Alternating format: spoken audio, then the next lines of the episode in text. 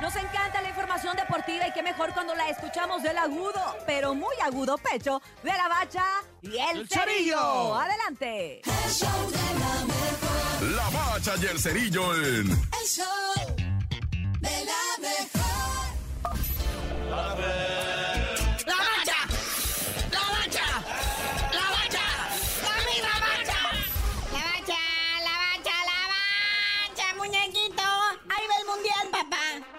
mundial. Entérese con la bacha y el cerillo Sport a través de la mejor 97.7. ¡Puro show! Así es, carnalito. Estos octavos de final, pues van viento en popa. Vamos apenas a la mitad.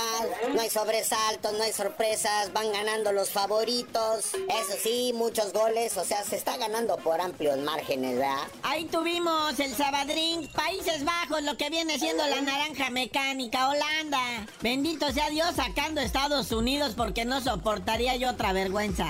3-1 le pasa por encima a los gabachos. Ahí está. Por eso querían llegar al cuarto partido. Nah, ya.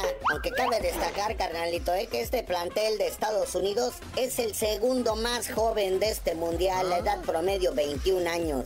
O sea, si estos chavos se siguen fogueando así, espérate para el próximo mundial. Espérate para el 2026. Estados Unidos podría dar una sorpresa. Y Argentina gana, pero no convence. Nah, banda, es que Argentina sí, ¿verdad? O sea, la neta, qué bonita racha traía. Llegaron impecablemente al mundial, se pusieron nerviosos, pero ahí va, retomando camino. Oye, sí, es Argentina-Australia. O sea, Argentina arrastrando la cobija de panzazo, pero ahí va, ¿verdad? Si no es por Messi, uh, pero pues ahí iban ganando 2 a 0, pero tantito que se descuidaron, los australianos les hicieron un gol. Y para el dominguito, qué bonito, qué bonito dominguito. Pónganse de pie, llegó su majestad Mbappé. No, sí, hay que rendirse ante Mbappé. O sea, este vato está bendecido por los dioses del fútbol. Cuando fueron campeones en el mundial pasado, Mbappé tenía 18 años, ahora tiene 23.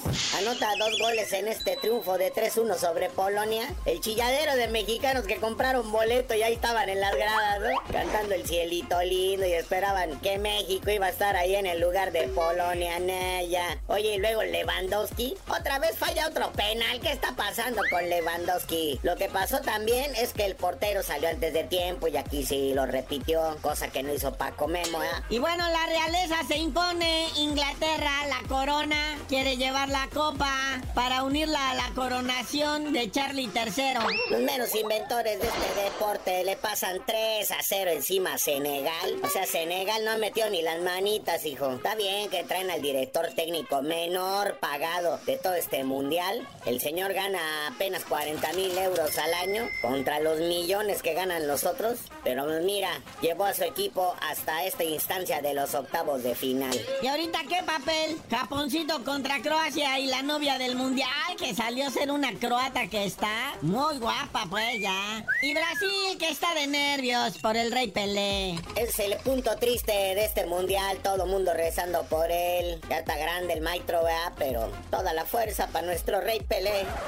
Pero bueno, carnalito, ya vámonos. Este mundial se está poniendo cada vez más interesante. Los cuartos de final van a estar de alarido. Por lo pronto ahí está Holanda, Argentina y Francia, Inglaterra. Los primeros dos partidos de cuartos de final ya amarrados. Y tú por lo pronto no sabías de decir porque te dicen el cerillo. Hasta que el Rey Pelé se mejore, les digo.